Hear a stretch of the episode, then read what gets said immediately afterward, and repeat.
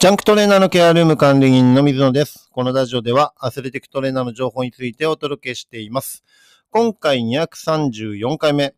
B リーグが開幕しましたというテーマでお伝えしていきたいと思います。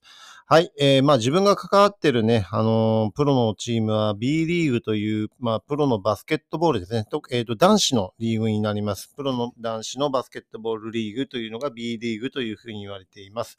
で、カテゴリーが、あの、3つに分かれてまして、B1 っていう今トップのリーグから、その次の B2、えーさらに下の B3 という形のね、え3つの段階になっています。で、毎年入れ替えが、あの、実際にあって、まあ、えー下位の2チームと上位2チームは自動で入れ替わるみたいなね、あの、システムが実際にあるので、えーそこら辺が、あの、強化をしないとね、えー B1 から B2 に落ちてしまうとかね、B2 から B1 に上がるというような、えー形が実際にあるので、えーかなり、選手の移籍も多いですし、スタッフの移籍も多いですし、えーそういったところでね、あの、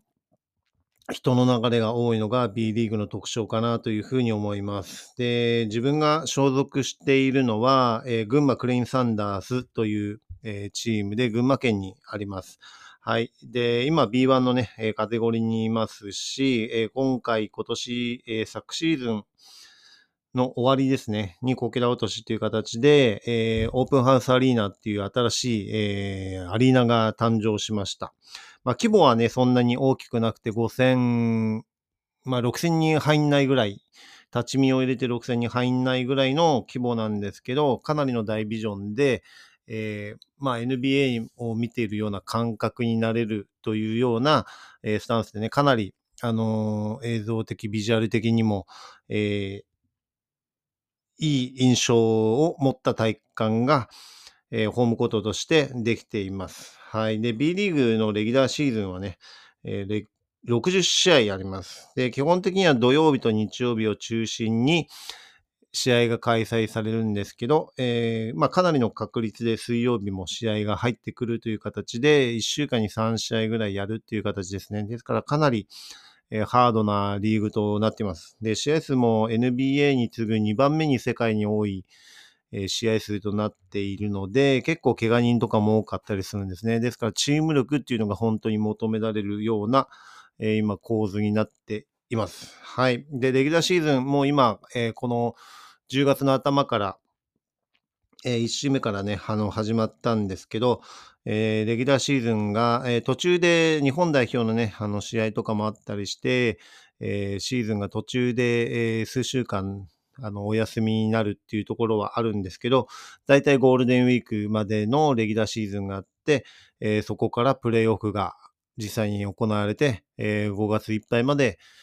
リーグは開催されるっていうところですね。で、大体、えー7月、まあ1ヶ月ぐらい休んで、7月 ,7 月ぐらいから契約、えーがスタートするっていうような形で、えー実際にプロのチームとして活動しているというような流れが、あの、バスケットボールの B リーグと言われています。で、今、えースポーツくじのウィナーっていうのでね、あのーそういった、えーくじとかもあるようになって、かなりそういった部分でも、えードーピングだったり、え薬物検査だったり、そういったところのね、あの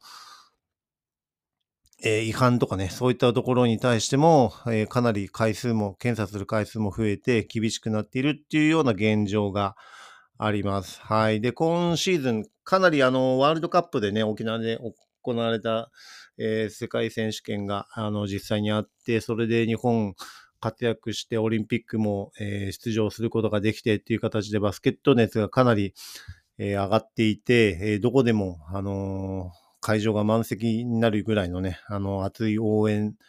という形で、今、あの、ホットな、状況になっています。はい。で、自分たちも、えーまあ、ちょっと開幕戦は2連敗、えー宇都宮ブレックさんに、え2連敗してしまったっていう形なんですけどね、もう超満員で5000、6000人弱の、えーもう、アリーナが満帆になってっていう形で、え実際に運営されて、で、今週末、我々のホームが、えー初めて開幕するっていうところなんですけどね、もうチケットも、えーソルドアウト状態です。はい。というふうにかなり人気が、えー、出ているのが B リーグという形です。はい。で、まあ実際にトレーナーとしてどうかっていうと、えー、まあコロナもね、あのー、5類になったっていうところでかなり緩和されて、えー、その反面、あのいろんな、えルールの部分で、えー、規制がなくなったっていうことなんですけど、実際コロナとかね、今インフルエンザが流行ってたりとか、アデノウイルスとかね、そういった形で結構なウイルスが、えー、日本中蔓延している中なので、えー、前みたいにね、コロナで、えー、クラスターを起こすと延期、試合延期できたんですけども、コロナを出した方が不先輩になってしまうっていうような状況にもなっているんですね。ですから逆にトレーナーとしてはそういった体調不良とか、えー、健康管理も含めて、えー、選手のね、あのー、状況っていうのをいかにいい状態で、えー、シーズンを送るかっていう形は、あの、大切な点だと思います。かなり怪我人も毎年のように出ているのでね、いかにその怪我人を抑えながら、シーズン戦っていくかっていうところも、えトレーナーの腕の見せ所なのかなっていうふうに思っていますので、まあそういった形でねいろんな、えー、プロのリーグ今あって、バレーボールも、あの、オリンピックを決めてっていう形でかなり盛り上がってきていると思うんですけどね、えー、バスケットボールも、えー、そういった意味で、えー、今年はかなりホットな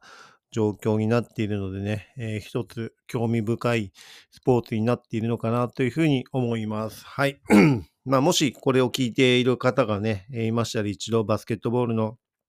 試合を観戦するというのも、えー、一つメリットになるかなというふうに思います。あの、競技としては面白いですし、えー、展開も早いですし、トレーナーの動きとかね、見るっていうのも一つだと思いますので、えー、そこら辺も含めていろんな視線からね、あの、楽しめるスポーツだと思いますので、えー、まあ今回 B リーグが開幕したっていうテーマでね、お伝えしました。はい。えー、次回のテーマとしては、誰もが面倒なことをやっていくというテーマでね、お伝えしていきたいと思います。はい、今回も最後まで聞いていただきありがとうございました。また次回もよろしくお願いします。